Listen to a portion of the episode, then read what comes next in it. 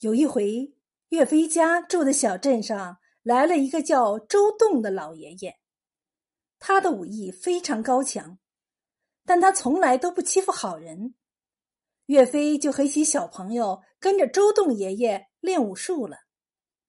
岳飞训练的时候不怕吃苦，他从来不像一些小朋友那样偷懒，所以武艺长进的非常快，经常得到周栋爷爷的夸奖。周栋爷爷的绝招是射箭，岳飞很想让周栋爷爷早点教给他，可是周栋爷爷老是不教岳飞，却让他苦练基本功：蹲马步，头上顶一个小碗一站就是半天；或是老让他一个劲儿的踢腿、弯腰。为此，小岳飞很不高兴，小嘴儿整天撅得老高老高。都可以挂一个小水壶了。岳飞回到家里，把这事儿告诉了妈妈。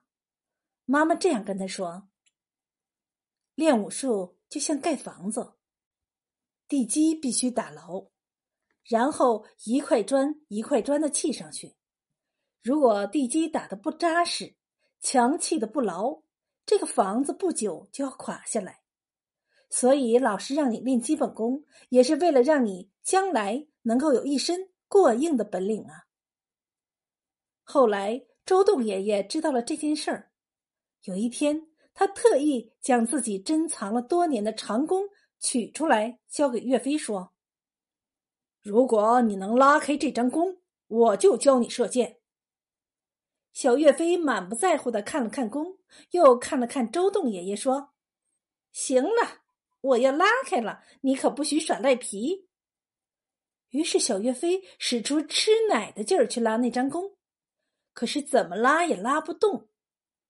周栋爷爷站在一旁，摸着胡须，哈哈大笑起来。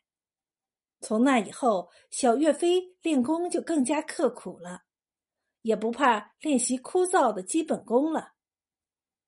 几年以后，小岳飞长成了一个大小伙子，经过几年的训练。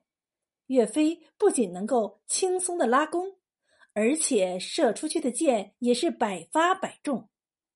他站在一个很远很远的地方，对准一片柳树叶，能将柳树叶射中。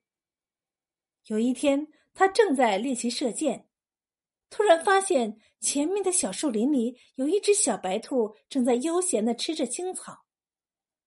岳飞搭好弓箭。对着小兔瞄准，这时候小兔也正好抬起头，用那双红红的大眼睛好奇的看着岳飞。